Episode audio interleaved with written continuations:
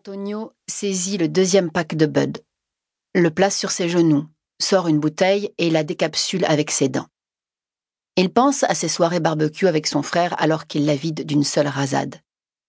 À la tienne, Franck, dit-il avant de jeter le cadavre et de manquer le seau en métal.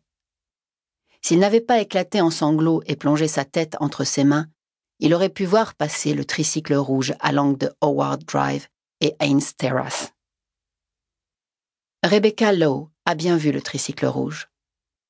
Elle l'a vu voler par-dessus le pare-brise alors qu'elle redressait la tête peu après s'être penchée du côté passager pour aller chercher du doigt sa boucle d'oreille égarée parmi ses feuilles de cour. Son index a pu la toucher juste au moment où le choc et un bruit sourd lui ont fait penser que sa Buick Grand National avait heurté un animal ou un bout de bois sur la chaussée. Sauf que non, ce n'est ni un animal ni un bout de bois. Elle arrête la voiture sur la chaussée, laisse le moteur tourner et ouvre la portière. Puis elle hurle comme jamais elle n'avait hurlé, pas même le jour où Jenny lui avait placé une vraie migale sur le bras pour lui faire une surprise. Ses ongles sont plantés dans ses joues et ses yeux grands ouverts fixés sur la scène du drame. Jeremy Harrington pose le sécateur et se précipite vers la route. Timothy Carter retire la clé de contact et sort de sa voiture. Antonio da Silva lève la tête, se désembule les yeux d'un revers de manche et court vers l'endroit d'où proviennent les cris. Et alors que les voisins sortent un à un des maisons et que Rebecca continue de hurler, ils voient tous le tricycle rouge.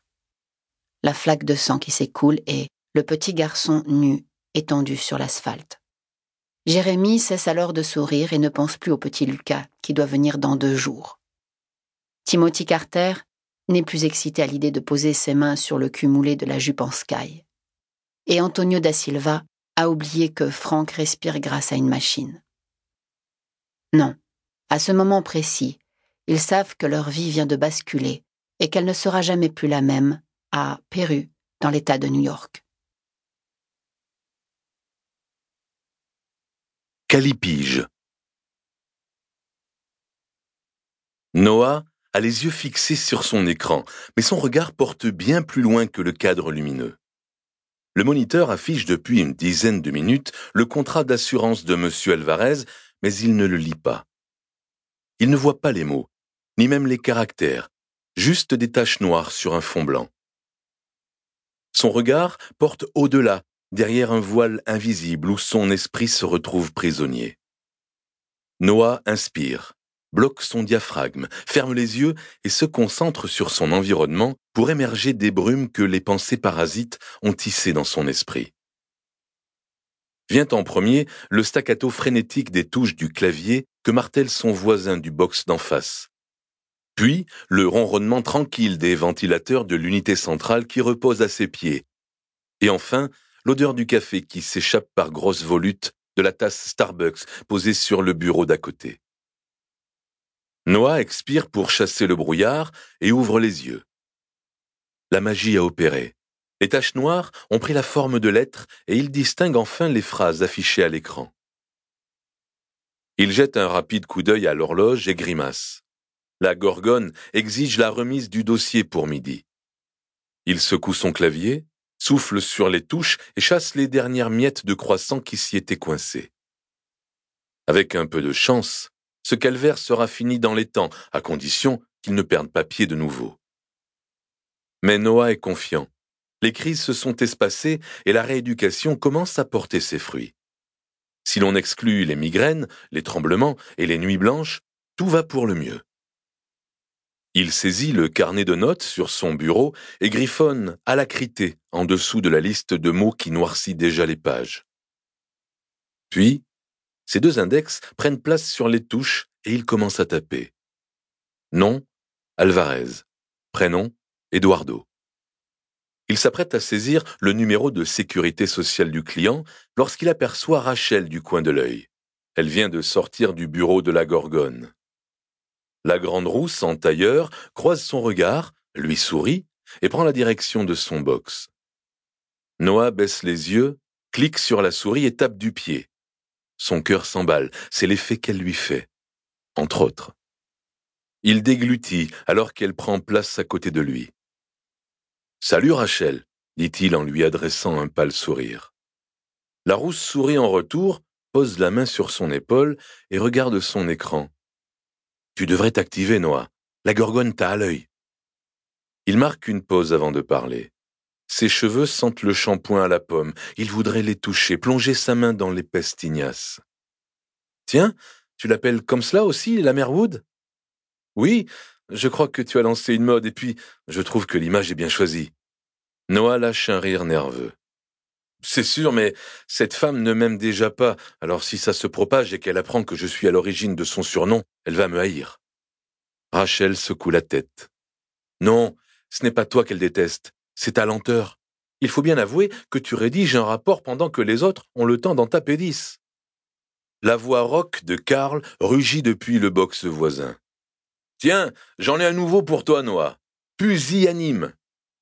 Noah reprend le carnet et note pusillanime. Le choix de Karl était-il anodin? C'est vrai qu'il a peur de l'aborder. Elle est si belle. Encore avec tes mots complexes? demande Rachel. Complexe ou peu usité, mais oui, cela fait partie de ma thérapie. Ma psychiatre, Madame Hall, m'encourage à le faire, et je dois bien avouer que cela m'aide. Et les douleurs aux jambes? Noah prend la boîte de Vicodine posée à côté du moniteur et la secoue. J'ai l'impression d'être le docteur House. Il désigne la canne calée sur l'unité centrale. Tu vois, j'ai toute la panoplie, et ce n'est pas encore Halloween. Il rit, même s'il ne se trouve pas drôle. Mais pas Rachel. En revanche, elle lui sourit. Dans son expression, il décèle une vraie tendresse. Pas l'habituelle compassion feinte ou l'air gêné qu'on lui sert à chaque fois. Puis, la belle rousse lui parle de son dossier en cours, enchaîne sur les problèmes au bureau et évoque son manque de reconnaissance dans l'entreprise. Mais il ne l'entend pas. Il a décroché et fixe un point invisible derrière sa tête.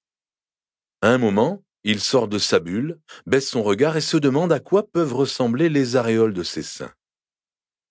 Noah, tu m'écoutes? Désolé, je matais ta poitrine. J'ai perdu le fil. Il secoue la boîte de médicaments.